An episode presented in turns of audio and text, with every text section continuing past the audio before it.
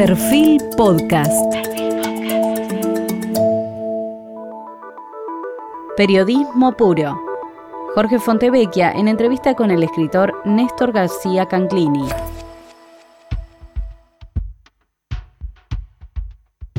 Bienvenidos, hoy estamos con uno de los científicos sociales más destacados de Latinoamérica, el filósofo, antropólogo social, profesor e investigador Néstor García Canclini, referente ineludible de los estudios culturales de América Latina. Ha analizado los conflictos latinoamericanos contemporáneos, las tradiciones que aún no se han integrado y la modernidad que nunca acaba de llegar. Ha sido uno de los principales antropólogos que han pensado y estudiado la modernidad, la posmodernidad y la cultura desde la perspectiva latinoamericana. Es uno de los principales términos que ha acuñado es el de hibridación cultural, un fenómeno que se materializa en escenarios multidimensionales donde diversos sistemas se intersectan e interpretan. Esto que acabo de decir he leído textualmente de palabras de García Canclini. Nació en La Plata en 1939. Es licenciado y doctor en filosofía por la Universidad Nacional de La Plata y gracias a una beca otorgada por el CONICET se doctoró también en la Universidad de Danterren en Francia.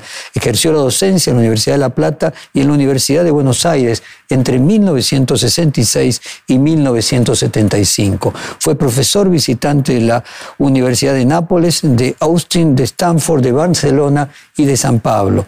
En 1976, debido a la dictadura militar en Argentina, se exilió en México, país que ha adoptado hasta el día de hoy.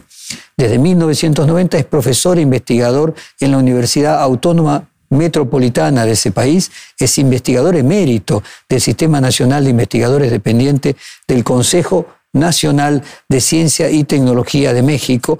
A lo largo de su carrera ha escrito decenas de libros. Voy a leer solo los títulos de algunos. La producción simbólica, teoría y método de la sociología del arte, las culturas populares en el capitalismo, culturas híbridas, estrategia para entrar y salir en la modernidad, consumidores y ciudadanos, ideología, cultura y poder, la globalización imaginada, Latinoamérica buscando lugar en este siglo, diferentes, desiguales y desconectados, mapa de la interculturalidad, la sociedad sin relato, ciudadanos reemplazados por algoritmos y su primera novela, publicada en el año 2018, Pistas Falsas. El doctor García Canclini recibió la beca Guggenheim, el premio ensayo otorgado por la Casa de las Américas, el Book Award de Latin American Studies Association por su libro Culturas Híbridas, como el mejor libro en español sobre América Latina. Profesor, con la asunción de Lula a la presidencia de Brasil llegaron aires nuevos a la región una promesa de liderazgo de Lula en todo el Cono Sur para reimpulsar el Mercosur, volver a incorporarse a la CELAC. ¿Son posibles unidades regionales, una visión regional latinoamericana? ¿Se puede pensar en identidades regionales como una identidad europea, identidad latinoamericana, una unidad africana? ¿Es posible lograr esa coherencia en el continente latinoamericano? Quizá lo primero que haya que decir es que en los últimos años o décadas ha habido un corrimiento de las teorías identitarias eh, a análisis de otro carácter, con otros conceptos. Las identidades son muy importantes, eh, se lucha, se muere por defenderlas, eh, pero hay que reubicarlas un poco en las condiciones. Por ejemplo, las identidades tienen ingredientes clave como la lengua, y otros de integración eh, de la economía y las políticas, sin los cuales no puede haber ejercicio de las identidades. Eh, un ejemplo sería el de la ciudadanía europea, quizá el sistema político regional, político y económico más integrado y que en gran parte eh, depende de articulaciones culturales eh, tienen un himno, una bandera, eh, una ciudadanía compartida, la ciudadanía europea, que aparece en los pasaportes al cruzar las fronteras internas de la región. Eh, ¿Y cómo empezó la, Unión Europea? con 12 países que le integraban hablaban, hablando 11 lenguas. Eso, por supuesto, crea una complejidad en los intercambios. Eh, cada presidente, cada diputado eh, a los organismos de legislación regional habla su lengua. Eh, no tenemos algo así en América Latina, organismos realmente de gobernabilidad o de gobernanza regional. Tenemos múltiples organismos que se han creado en distintas ocasiones. Algunos que comparten la integración con Estados Unidos, como la OEA, otros como la CEGIP, la Secretaría de Gobiernos Iberoamericanos, donde entran España y Portugal, eh, pero no entre Estados Unidos ni Canadá. Eh, entonces, eh, creo que este conjunto muestra la complejidad en los de, al corrernos de la simple identidad a las formas prácticas institucionales de articularla. Y algo que me gustaría subrayar aquí a propósito de identidades, eh, la importancia de las lenguas. En América Latina tenemos mayoritariamente eh, comunicación en español y portugués, eh, bastante en inglés cada vez más. Pero hay unas 400 lenguas más que corresponden a los pueblos indígenas y, o, originarios. Y a eso hay que sumar la complejidad de los 150 millones de afrodescendientes, que en número son más que los pueblos originarios. Eh, pregunta a la que esto nos lleva, ¿qué integramos y qué dejamos afuera al homogeneizar? ¿Y qué integramos y qué dejamos afuera, doctor? Em, integramos a, los sectores mayoritarios que hablan el español y el portugués, eh, a las élites que hablan inglés, y luego hay grandes dificultades, como las hemos visto en las noticias de los últimos años, por insurrecciones indígenas eh, o de pueblos originarios, em, incluso afroamericanos, en el caso de Brasil esto es muy notorio, eh, cuya representación es muy baja o casi nula en los organismos de gobierno nacionales e internacionales. Eh, esto corresponde también a su lugar subordinado en la economía o en las economías distintas que a veces se desgajan en economías regionales, reclamos por la autonomía y la autogestión. Profesor, según las estadísticas económicas, América Latina es una de las regiones del mundo más estancadas, con menos crecimiento, con democracias inestables, países que no terminan de crecer muchas veces despilfarrando todas sus capacidades creativas y naturales. En esta serie de entrevistas, la, economía, la economista Marina Mazzucato marcó las consecuencias de ese estancamiento fundamentalmente en décadas de aplicación de economías neoliberales. ¿Comparte usted esa visión o cree que es asignable a otras cuestiones? Sí, eh, conozco el pensamiento de Mazzucato, me parece un eh, desafiante y muy elaborado eh, proceso crítico actual hacia la economía neoliberal, cuyos múltiples fracasos están demostrados en el conjunto de los países y fuera de la región latinoamericana. Pero me parece que eh, también tenemos que considerar eh, lo que aquellos lo que varios nos hemos especializado, especialmente de la antropología, la sociología, la cultura y la comunicación, que son las integraciones culturales con los avances económicos, estadísticos.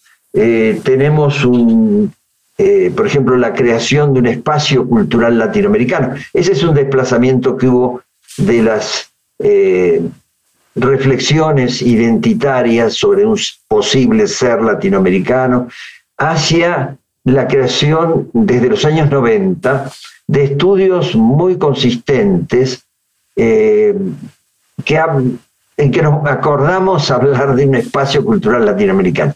¿Qué es ese espacio? ¿Qué base económica y política tiene? Eh, muy pocas, menores que en la Unión Europea, pero se han logrado, por ejemplo, crear programas como Ibermedia, que ha multiplicado la producción de películas de forma sorprendente. Eh, antes de que se creara Ibermedia, en 15 años se habían producido unas 56 películas en coproducción entre España y los países latinoamericanos. A partir de la contribución de fondos, principalmente españoles, a eh, Ibermedia, eh, se lograron en pocos años, siete años, superar en los años 90 del siglo pasado eh, esa cantidad, llevarla a 300. Ahora hay más de mil títulos hechos en coproducción de España con distintos países latinoamericanos, algunos que casi no tenían producción cinematográfica o dos películas al año. Eh, entonces hay signos que han llevado a multiplicar esas Iber, a Iber Museos, eh, Iber Escena, que incluye teatro y danza, y así eh, Iber Libros, etc. Muchos programas de cooperación que han decaído un poco por la disminución de la contribución española, especialmente desde la época de Aznar.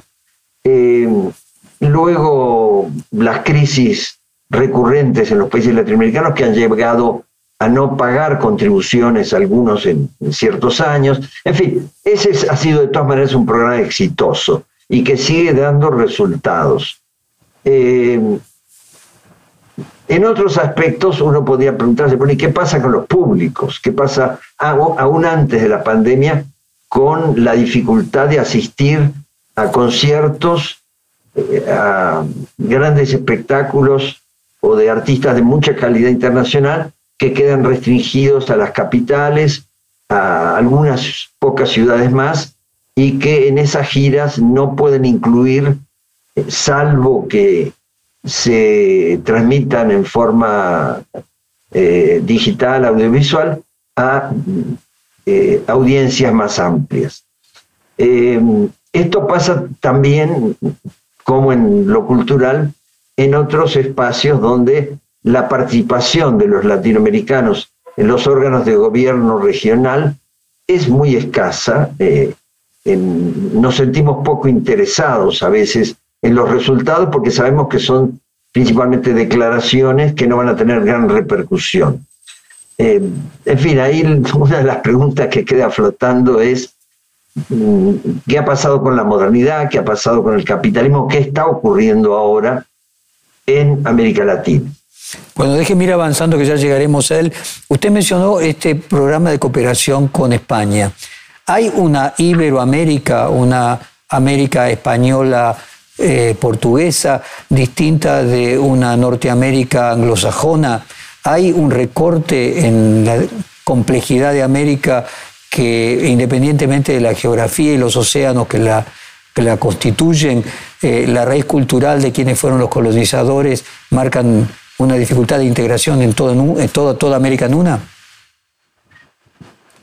Sí y no. Eh, por una parte facilita la colonización, la comunicación en una o dos lenguas, básicamente en español y en ciertas ocasiones integrando el portugués. Eh, más recientemente la hegemonía estadounidense o anglosajona ha dado al inglés como lengua común, compartida. Sabemos que en muchos países como Argentina, Uruguay, en otra época era el francés, eh, que influyó mucho más en la formación de mi generación y de la siguiente.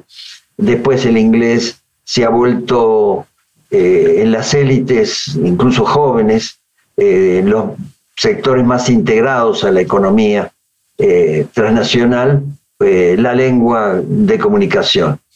Pero la incorporación de lenguas eh, indígenas eh, se ha vuelto mucho más difícil.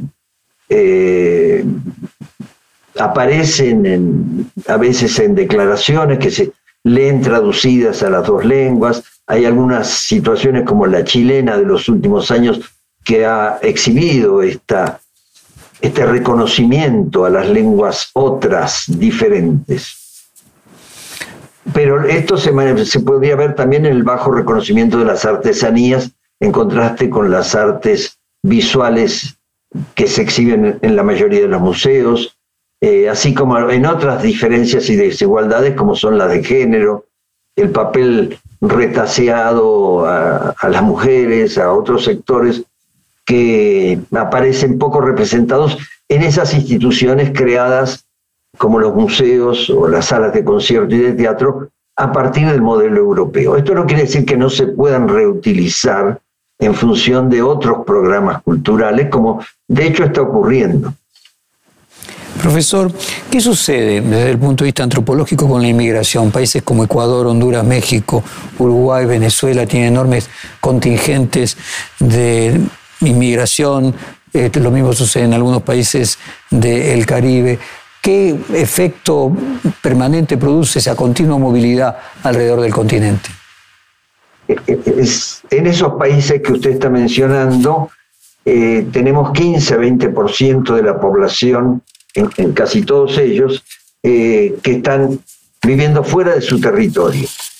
Eh, son parte principalmente de los 60, 65 millones de llamados latinos en Estados Unidos y también están en otros países latinoamericanos como desplazados, emigrados, exiliados, migrantes económicos. Em, sabemos que hay una circulación internacional que es interesante, ya que hablábamos de integración, ver cómo eso no solo como una tragedia, que lo es eh, algo difícil de, asumir eh, cada vez más por los volúmenes de, de migración, sino también como un factor de integración. De pronto tenemos eh, con los más de 7 millones de venezolanos que han salido de su país en los últimos 10 años, una presencia de las culturas venezolanas mayores que las que teníamos antes, cuando más bien lo que circulaba era la música eh, o cierta literatura de ese país. Y esto lo podemos repetir con eh, las enormes migraciones de mexicanos en Estados Unidos, más ahora muchos más centroamericanos, en la frontera de México con Estados Unidos, eh, en la que pude hacer trabajo de campo durante los años 90.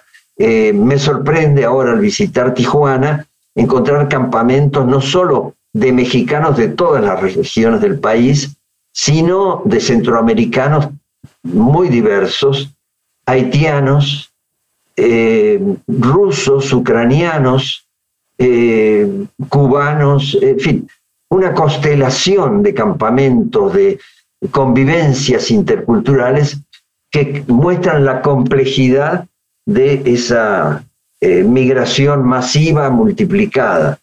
en gran parte esto, decíamos, es un drama, una tragedia, porque surge de varios factores. Uno es esta reflexión, esta frase casi repetida con las mismas palabras, este país no tiene salida, vayámonos. Eso sigue ocurriendo no solo con jóvenes, sino como hemos visto en Argentina recientemente y se ha documentado en los medios, eh, familias de 50 años que tenían casa, eh, venden lo que tenían, su coche, y se trasladan a España o a Estados Unidos eh, con la sensación de inviabilidad de sus propias sociedades. En muchos otros casos es más eh, dramático porque es el resultado de violencias muy agresivas que llevan a la expulsión masiva, como está ocurriendo, por ejemplo, en los países centroamericanos. Y en otros casos son estrategias migratorias. Eso es lo que más se ha estudiado, quizá, eh, las familias deciden que uno o dos miembros, eh, generalmente uno de los o dos de los cinco hijos, eh, viajen a Estados Unidos para enviar remesas.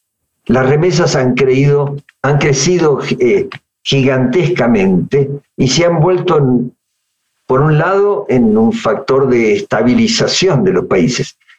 buena parte de la estabilidad de la economía mexicana es resultado de que en los últimos ocho años las remesas crecieron de unos 25 mil millones de dólares a 58 mil millones de dólares en, en 2022. Eh, es un ingreso mucho más potente que el que produce el petróleo, el turismo y, otras exportaciones. Eh, ese dinero de las remesas llega directamente a las familias, con pocas mediaciones bancarias. Eh, de manera que hay una importancia positiva de las migraciones como factor clave de sostenibilidad de economías, dije la mexicana, pero podría decir la, salvadoreña, la peruana eh, y muchas otras. Doctor, eh, perdóneme que lo interrumpa allí en este punto. 58 mil millones de dólares de remesas para un país como México, que es un país grande, pero no tanto mayor que la Argentina. Como usted dice, eh, es equivalente a mayor que las exportaciones petroleras. Podríamos decir, es mayor que todas las exportaciones agroalimenticias de la Argentina. Hacen imaginar que México va a tener problemas con los años cuando el vínculo entre nietos y abuelos sea menor que entre padres e hijos. Es decir, que esas remesas son como exportaciones, entre comillas, que México va a dejar de recibir de aquí a 20 años, por ejemplo. Sí, y tiene otros aspectos de pérdida que ya notamos. Muchos de los migrantes a Estados Unidos, de México, de los países centroamericanos, de Colombia, eh, tienen alta calificación, tienen educación media o superior, a veces doctorados, en los cuales invirtió el país de origen. Y ese dinero es parte de lo que se pierde, de lo que emigra. Eh, entonces, eh, eh, no es muy racional lo que está ocurriendo desde la perspectiva de nuestros países, del pago de impuestos, de la sostenibilidad de, la educación. Y esto es, no es que esté mal, porque habría que dar mucho más dinero a, los fondos educativos, a las universidades, a las escuelas, sino un desacuerdo entre el desarrollo educativo, que en algunos países como Argentina e, es, alto, es competitivo internacionalmente, eh, y el desarrollo e, económico y social que no logra aprovechar esos recursos internamente. ¿Qué comparación se podría hacer aprovechando su condición casi de mexicano argentino, porque lleva tantos años eh, en México y Argenmex. Argenmex, exactamente. Eh, aprovechar esa doble condición para hacer un análisis comparado de lo que fue la inmigración de italianos, europeos, en general españoles, en la Primera y Segunda Guerra Mundial con esta inmigración actual. Eh, hay un proceso de inversión. Eh, antes eh, los europeos venían a América, ahora nosotros nos vamos, ¿no? O nos tenemos que ir, como yo tuve que salir de Argentina y, venir a México. he regresado desde el 83 todos los años a realizar actividades académicas o de otro tipo he participado en eventos, en programas, eh, eh, he trabajado para Argentina, digamos, con enorme gusto, eh, resuelve muchas cuestiones afectivas, pero hay un proceso de inversión. de pronto aparecen algunos españoles, españolas, algunos estadounidenses que quieren vivir en países latinoamericanos hay un fenómeno muy reciente, lo menciono al pasar, porque también en Argentina se, ve, eh, hay ciertas zonas de la Ciudad de México que uno visita y eh, oye hablar mucho inglés. Ah, hay anécdotas de que alguien va a un restaurante y hay una moza, una mesera se dice, eh, aquí, que solo habla en inglés. porque hay una buena proporción de eh, gente que con el teletrabajo prefiere vivir en colonias, barrios como la Condesa, la Roma, en la Ciudad de México, trabajar aquí, pagar menos alquiler, aunque ha subido enormemente los costos de la renta de un departamento y ha expulsado población. Eh, entonces hay un dinamismo de los ida y vuelta en el que prevalece desde luego la salida de latinoamericanos y esta hemorragia de inversiones económicas educativas de las que hablábamos antes. Profesor, en una entrevista publicada en la revista Hipermediaciones en el año 2019, usted decía que estaba trabajando sobre las posibilidades futuras de la democracia cuando los ciudadanos somos reemplazados por algoritmos. ¿Cuál es esa relación entre ciudadanía, algoritmos y democracia? Eh, habría que hacer una pequeña referencia que yo hago en el libro Ciudadanos reemplazados por algoritmos, que se puede descargar gratuitamente en Internet, y es que eh, el cambio inicial más significativo sucedió con la videopolítica desde los años 60. Eh, podríamos decir que la política pasó de las plazas a las pantallas, nunca abandonó las plazas y las calles, eh, pero el protagonismo de la relación de los políticos con los ciudadanos se dio mediado, a distancia, y si bien en los estudios comunicacionales de esas épocas, 60, 70 y aún ahora, es clave la discusión acerca de la interactividad de las audiencias, que no somos pasivas con lo que se nos ofrece en las pantallas, eh, incluso en la pantalla más autoritaria de la televisión, eh, esa interacción se ha modificado enormemente con las plataformas y redes, porque eh, eh, hay una desigualdad radical de datos acumulados y de articulación algorítmica de esos datos con las que podemos manejar los ciudadanos. hay una nueva brecha, ¿no? Se ha hablado mucho de las brechas entre los que usaban un tipo de televisión u otra, que tenían solo la televisión generalista o la eh, que ofrece una, un repertorio pago mucho más amplio. Eh, pero la, la, brecha ahora quizá más significativa es la que tenemos entre las promesas de información y comunicación versus la pérdida de agencia de los ciudadanos y de las comunidades. Eh, este, podríamos decir que tanto la televisión como las redes, pero sobre todo las redes, eh, ante un juicio, por ejemplo, a un político, a un eh, delincuente, juzgan antes que las redes, perdón, antes que los jueces. Eh, entonces, hay un papel protagónico de actores comunicacionales que no existía en el pasado, que se ha incentivado.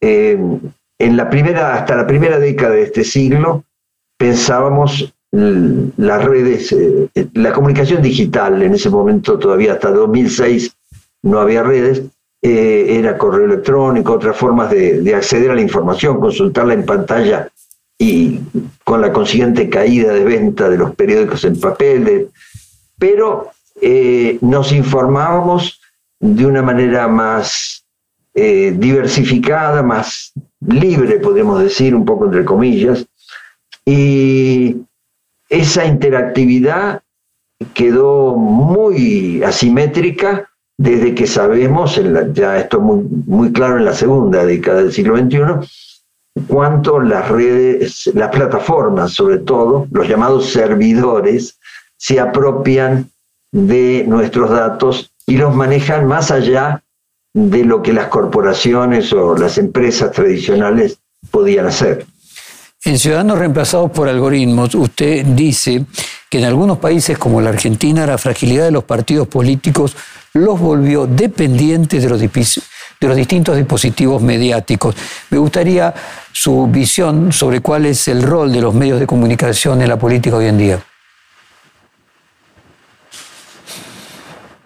Eh, bueno, supongo que al decir medios de comunicación nos estamos refiriendo sobre todo a los medios de segunda generación, como sería la televisión, eh, o algunos anteriores como eh, las editoriales. Así es. Eh, bueno, parecería por las cifras, las referencias que uno tiene, que la principal tarea de esos medios es sobrevivir. Cómo seguir haciendo televisión, consiguiendo publicidad cuando la publicidad se desplaza a las plataformas, cómo mm, trabajar con los recursos enormes de la televisión, eh, recursos económicos, audiovisuales, comunicacionales, cuando en muchos países gran parte de los jóvenes ya no ven televisión o encienden el aparato que tienen en su habitación para eh, ver plataformas, otras películas, o las ven en su celular, ¿no? Este, en cualquier parte, no necesitan estar en su casa.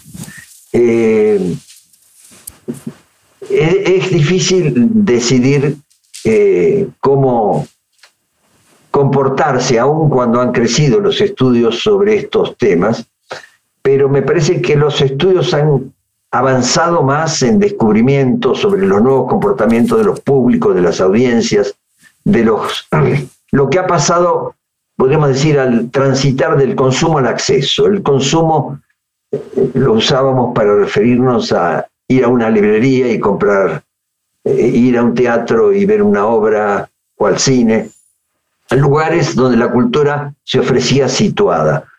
Y ahora eh, el acceso designa comportamientos en parte deslocalizados, aunque nos localizan, porque finalmente cuando Google nos informa a fin de mes, usted realizó tantas actividades, estuvo en tales ciudades, eh, caminó tantos kilómetros, eh, muestra cómo nos han observado, pero son deslocalizadas para el sujeto que las hace y que siente que empieza una película viéndola en el transporte público y la puede acabar en su casa o en la casa de un amigo, compartiendo, eh, comentando. Eh, son formas de acceso muy distintas eh, que no sustituyen, pese a lo que se temía, al consumo clásico de la oferta cultural situada, pero sí generan dinámicas de otro tipo, como decíamos, muy asimétricas en lo que puede elegir y modificar el consumidor sin que se sepa eh, o, con cierta privacidad y eh, lo que pueden hacer las plataformas para adaptarse rápidamente a esos cambios de comportamiento y que no decrezca su negocio. Lo que hoy sabemos sobre esto es mucho más que lo que sabíamos hace 10 años.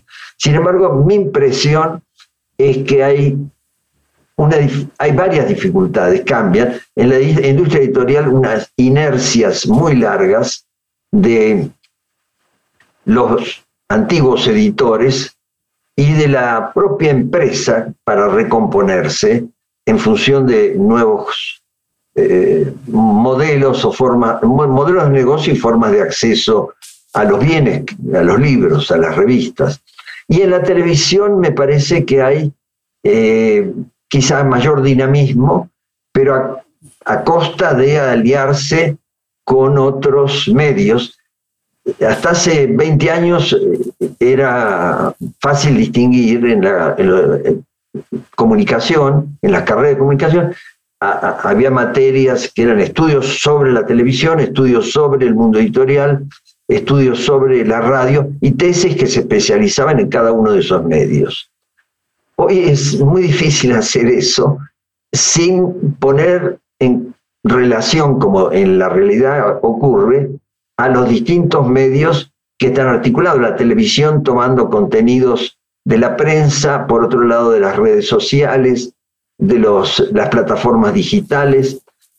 Entonces, todas las pantallas están intercomunicadas y a veces esto se traduce en la monopolización de las pantallas por parte de unas pocas cinco o seis grandes corporaciones mundializadas. Profesor, ¿usted encuentra algún denominador común entre los electores brasileños que votaron por Bolsonaro, los chalecos amarillos en Francia, los guaps decepcionados de Trump, los guachicoleros mexicanos, ¿hay algo que los asemeje y los unifique?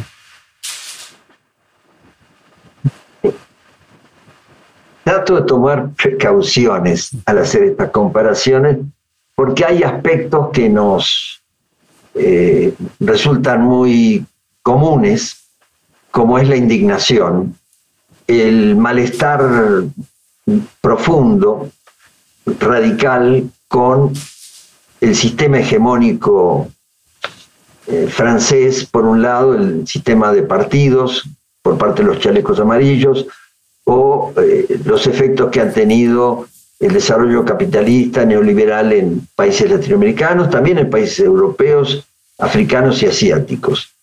Eh, pero esos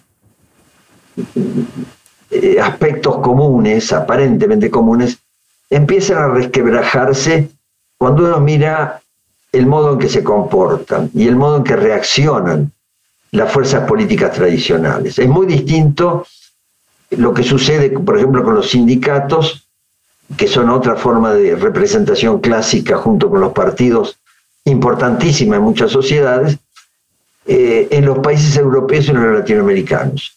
Eh, en, los países europeos hay un, un, decaimiento de hace 30 años de la afiliación a sindicatos, porque gran parte del trabajo es informal, pero en los países latinoamericanos puede ser el 60, 70% del trabajo informal, por lo tanto no está sindicalizado.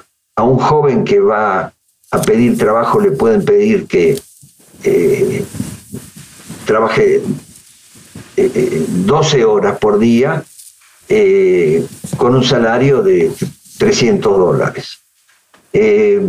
no hay quien controle eso ni siquiera en países donde se dice proteger un poco más los derechos laborales. Eh, entonces, eh, hay, historias que son fuertes todavía. En, Europa hay un estado de bienestar muy agrietado, pero que tiene peso. En América Latina nos ha costado muchísimo construir un mínimo de estado de bienestar y la llegada del neoliberalismo hizo caer muchas de esas conquistas. Hemos vuelto en algunos aspectos a antes de 1900. Ahora, profesor, ¿cómo explica usted la transmutación de las culturas obreras y otras capas populares que apoyaron partidos progresistas en épocas anteriores y construyeron o contribuyeron a construir ese estado de bienestar, que ahora aprueban políticas económicas que podríamos decir lo despojan? hay que ver país por país. Por ejemplo, en Argentina me parece que los sindicatos siguen siendo importantes, aunque han eh, perdido presencia cuantitativa en el mundo por la informalización laboral, eh, pero tienen una tradición más sostenida. Eh, hay países como México donde los sindicatos han estado tradicionalmente cooptados por el PRI, el partido hegemónico único en muchos periodos, y ahora han quedado muy debilitados en una reconfiguración en la que ellos no pudieron intervenir para orientarla, para moderar la pérdida de conquistas, eh, y otros países donde ni siquiera eso, ¿no? Y luego amplios sectores agrarios, eh, la cuestión de género aquí es muy importante porque hay muchas conquistas en las que se ha avanzado gracias a los movimientos feministas y sin embargo esas conquistas son mucho menores que en lo político o en la despenalización del aborto, en otros derechos humanos básicos, eh, la salud, eh, son mucho menores que en los salarios altísimo número de mujeres están eh, muy por debajo de los salarios de los hombres. Y no hay movimientos políticos, económicos en los que se pueda revertir eso. Eh, hay un problema de representación ahí general, me parece, ¿no? Eh, ¿Quiénes nos representan hoy? ¿Quiénes tienen capacidad de ser creídos?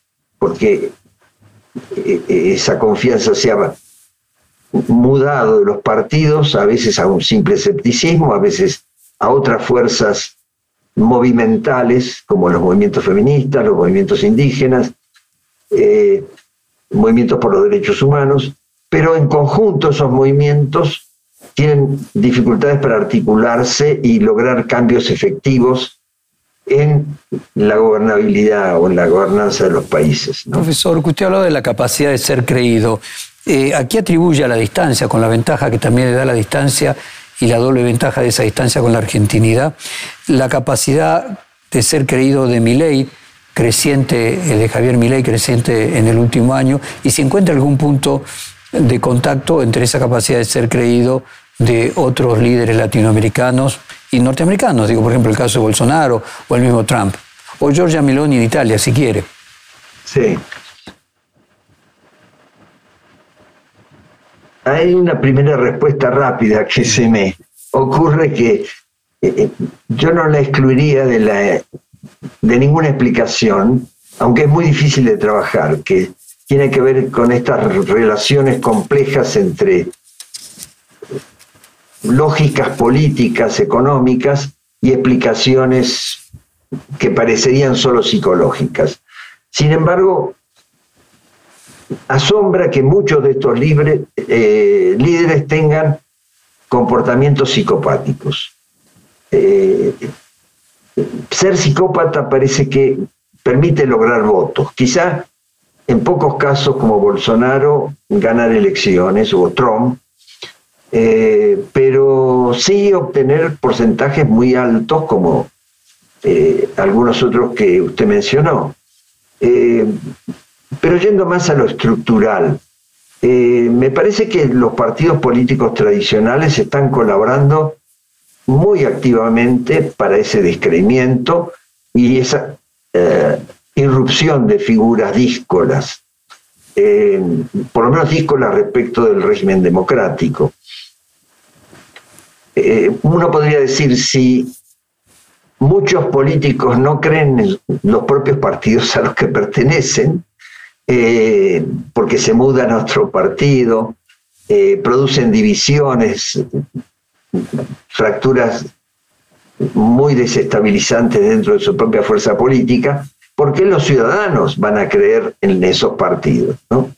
Eh, hay, hay una especie de fuerza centrífuga ejercida por las dinámicas políticas en muchos países en la actualidad, y a su vez hay necesidad de sentirse representado y un grado de ilusión, de creencia poco fundada. Eh, eh, uno podría decir, resumiendo muy apresuradamente lo que ocurre en muchos países, no en todos, hay más ideas, eh, más de ilusiones y creencias o deseos y creencias que ideas, programas razonados que permitan elegir quién nos puede representar. Eh, doctor, estos rasgos psicopáticos que usted encuentra como elemento atractivo, eh, ¿tiene que ver con los nuevos medios de comunicación, con lo que ya en los años 70 Lebón planteaba de la espectacularización de la política, eh, o se puede decir con justeza de que hoy los rasgos psicopáticos son más atractivos para la audiencia que hace 50 años? Hay dispositivos comunicacionales, como los que mencionábamos de la dificultad de responder a lo que afirma la televisión, eh, y que no se han superado radicalmente con eh, lo que ofrecen los dispositivos digitales, las redes aparentemente más horizontales. Creímos, creo que todos en un tiempo, que por fin WhatsApp, eh, aún el correo electrónico, otras formas de acceso a la comunicación y más las plataformas más recientes nos daban la posibilidad de manifestarnos a todos, eh, todos los que estuvieran en Facebook, todos los que usaran algún tipo de, plataforma de este carácter. sabemos cuánto de ilusión había en eso, cómo eso se ha revertido, cómo luego esos actores como Facebook han intervenido en elecciones, han desviado la información, han vuelto a hacer algo que parecía inexistente ya o muy de mucha de muy poca fuerza en la televisión, que era la manipulación, ¿no?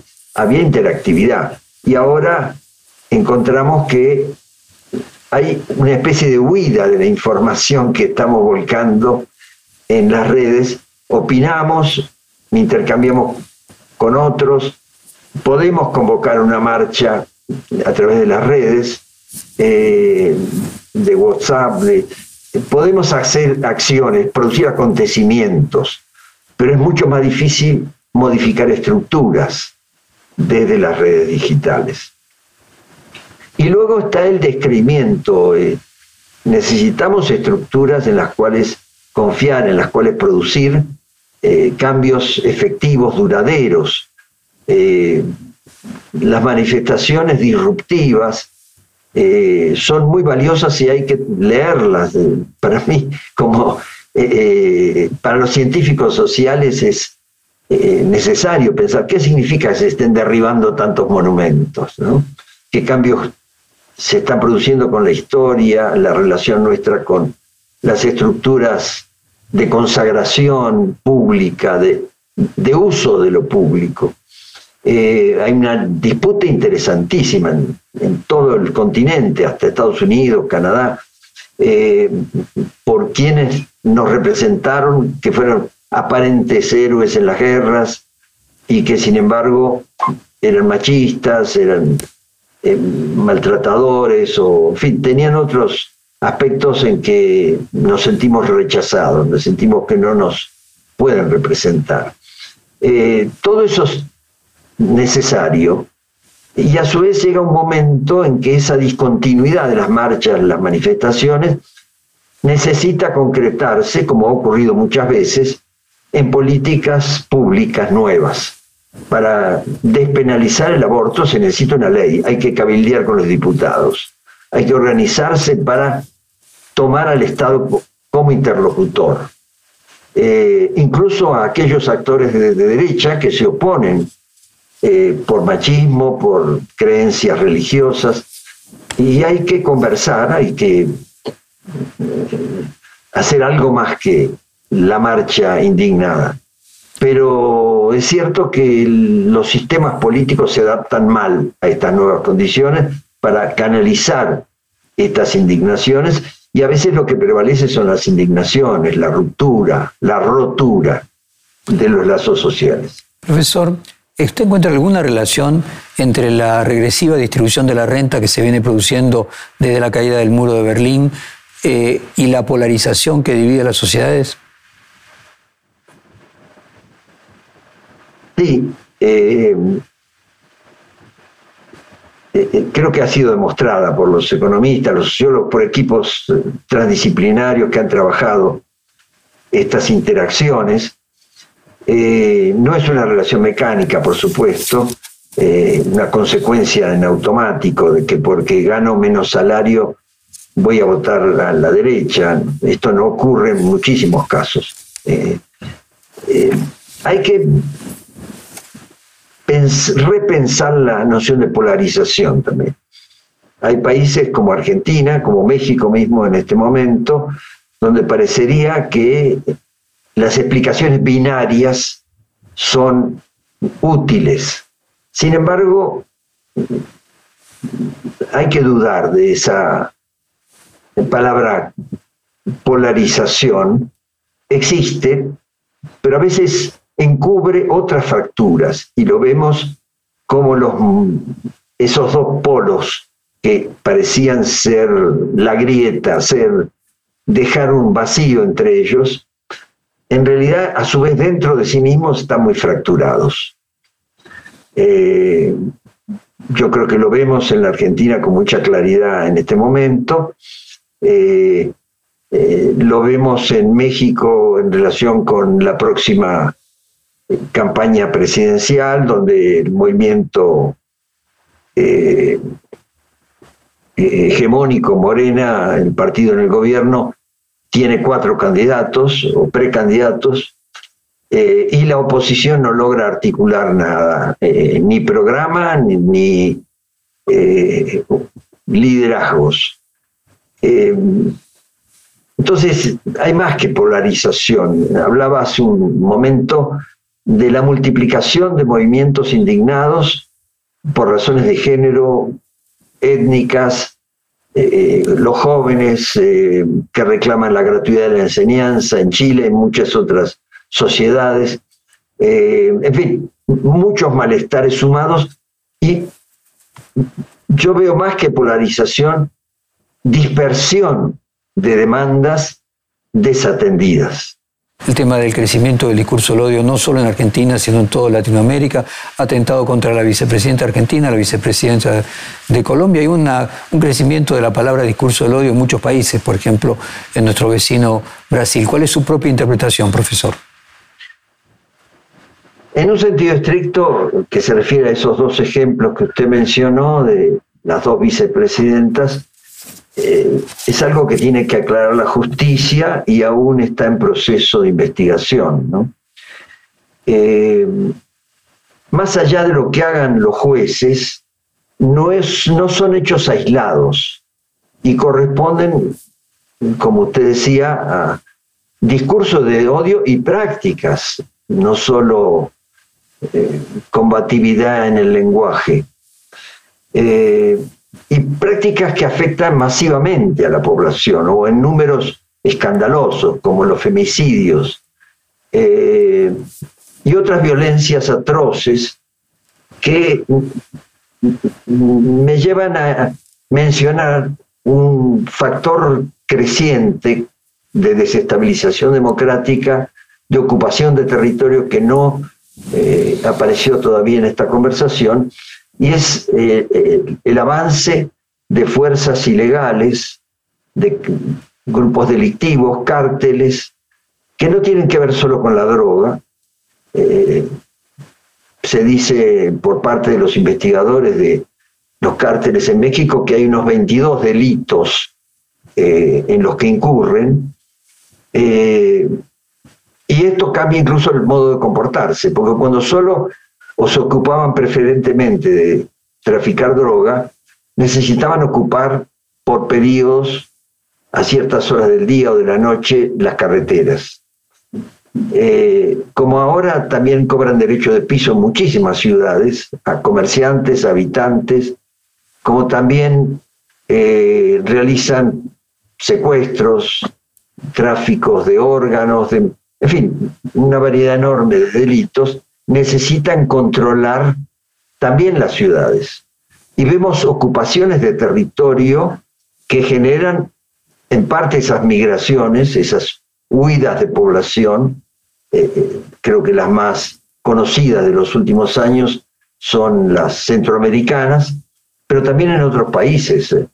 Eh, México hace más de 20 años que en Ciudad Juárez y en otras poblaciones de la frontera con Estados Unidos, eh, ve, experimenta que una ciudad como Ciudad Juárez, de casi dos millones de habitantes, 160 eh, mil personas, se mudan a Estados Unidos. Eh, en fin, tenemos un espectro de actores muy transnacionalizados, muy poderosos dentro de los países latinoamericanos cada vez más, eh, en más países, eh, y que tienen acción en muchos otros. Son actores globales. Eh, algunos cárteles mexicanos, los más poderosos, se dice que actúan en 50, 52 países de varios continentes. esto juega también en la vida democrática y en la vida política y económica, desde luego porque ofrecen empleos a miles y centenares de miles de jóvenes y que, no logran acceder al mercado de trabajo o con estos salarios o con horarios como los que comentábamos. Y por otro lado, tienen efectos políticos. En la última elección mexicana, que no fue de presidentes, sino de gobernadores y alcaldes, eh, se mataron a alguna cifra próxima a los 70 candidatos o alcaldes en ejercicio, eh, diputados que aspiraban a, integrarse en las cámaras provinciales o estaduales o nacionales. Eh, tenemos que colocar en el centro de la conversación pública a estos actores respecto de los cuales los gobiernos están muy desconcertados. Eh, me parece que hay que llamar a los investigadores, a los expertos en estos temas y ver qué se puede hacer. Hay algunos pocos países, eh, como lo ha explicado, por ejemplo, Edgardo Buscaglia, eh, un experto que, argentino que vivió en México muchos años, ahora profesor en Colombia y dirige un equipo internacional que ha logrado algunos resultados eh, gracias a las investigaciones que realizó.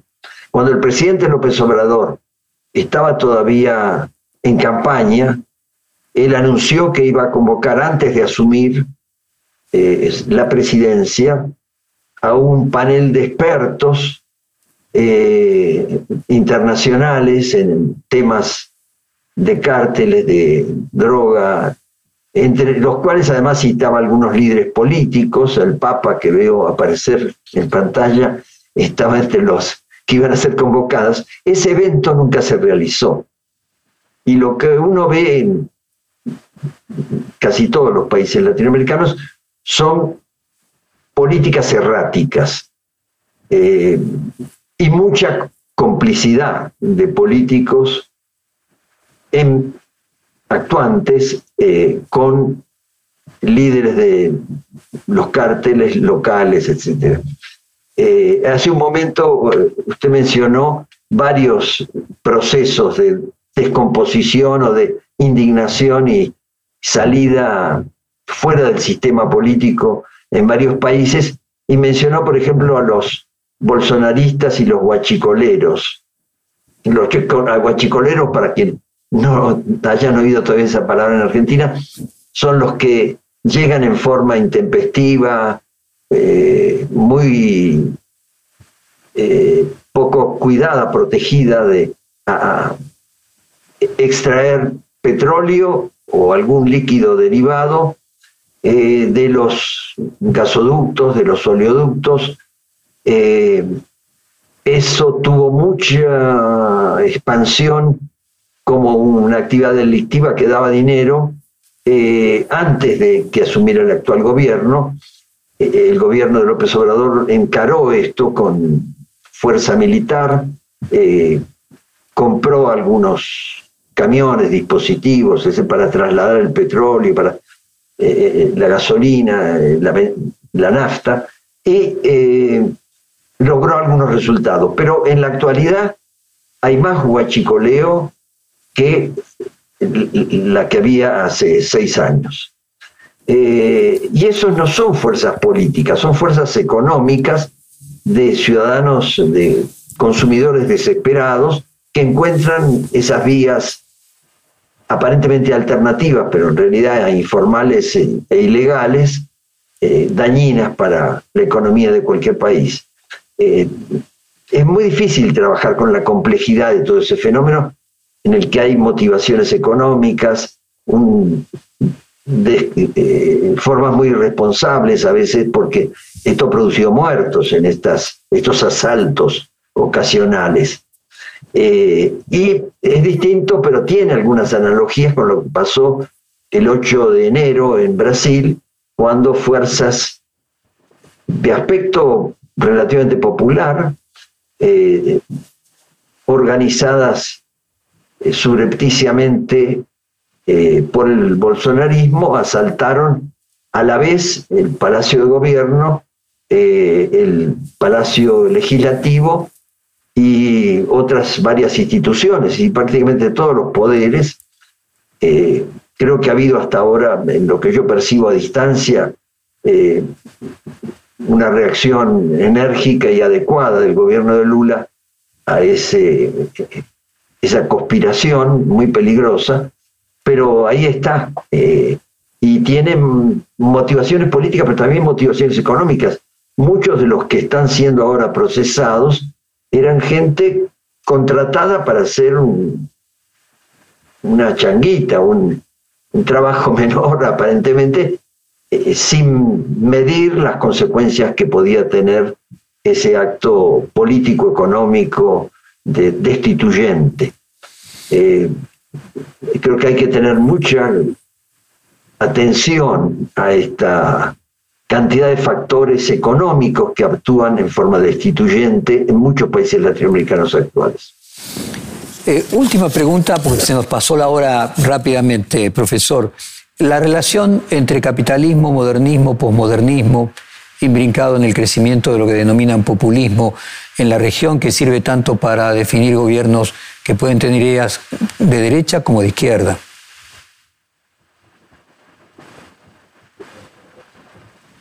Creo que conviene distinguirlas. Eh, eh, hay muchas maneras de desarrollar la modernidad que las hemos visto eh, actuar en Europa, en Estados Unidos, de maneras diferentes y por supuesto en distintos países latinoamericanos. hemos sido modernos de muchas maneras y nunca llegamos a hacerlo plenamente en América Latina. Eh, nos llegó la posmodernidad, eso pasó, ahora se habla más de globalización y desglobalización. Nos estamos globalizando desde hace tres, cuatro décadas aceleradamente, pero en los últimos años vemos el Brexit, independentismos regionales, en fin, muchas fuerzas, algunas las hemos mencionado hoy, aunque no las llamáramos desglobalizadoras, pero intentan romper esos acuerdos eh, como la Unión Europea, el Mercosur u otros organismos de integración latinoamericana, eh, eh, me parece que hay que trabajar con cuidado cada uno de esos conceptos, pero lo central aquí me parece es algo que en forma sintética, rápida, se puede llamar como neoliberalismo, como esta etapa del capitalismo distinta de otras, del propio capitalismo, que está teniendo procesos muy autodestructivos. Eh, hay que estar muy atento, me parece, como me decía hace poco el asesor de un presidente latinoamericano, eh, conversando, eh, fue notable, una anécdota breve, fue casi al final de la pandemia, yo hablé como amigo, le pregunté cómo estás. Y estaba preguntando en mi significado del interrogante, este, ¿cómo te va con la pandemia? Se quedó unos segundos en silencio y me dijo, hay tanta autodestrucción. ¿Qué hacemos con los procesos, con los impulsos autodestructivos de tantas fuerzas económicas y políticas y cuando digo autodestructivo es que el capitalismo se está autodestruyendo. Y no mencionamos aquí la crisis del planeta, que es una de las formas más evidentes en que esto está ocurriendo. Doctor Néstor García Canclini, muchísimas gracias por esta hora. Obviamente el tema da para varias horas más, así que volveremos en un futuro a abusar de su tiempo. Le quedamos muy agradecidos y le mandamos un caluroso abrazo eh, desde la Argentina a México. Muchas gracias. Eh, también yo estoy muy agradecido por esta oportunidad. Perfil Podcast.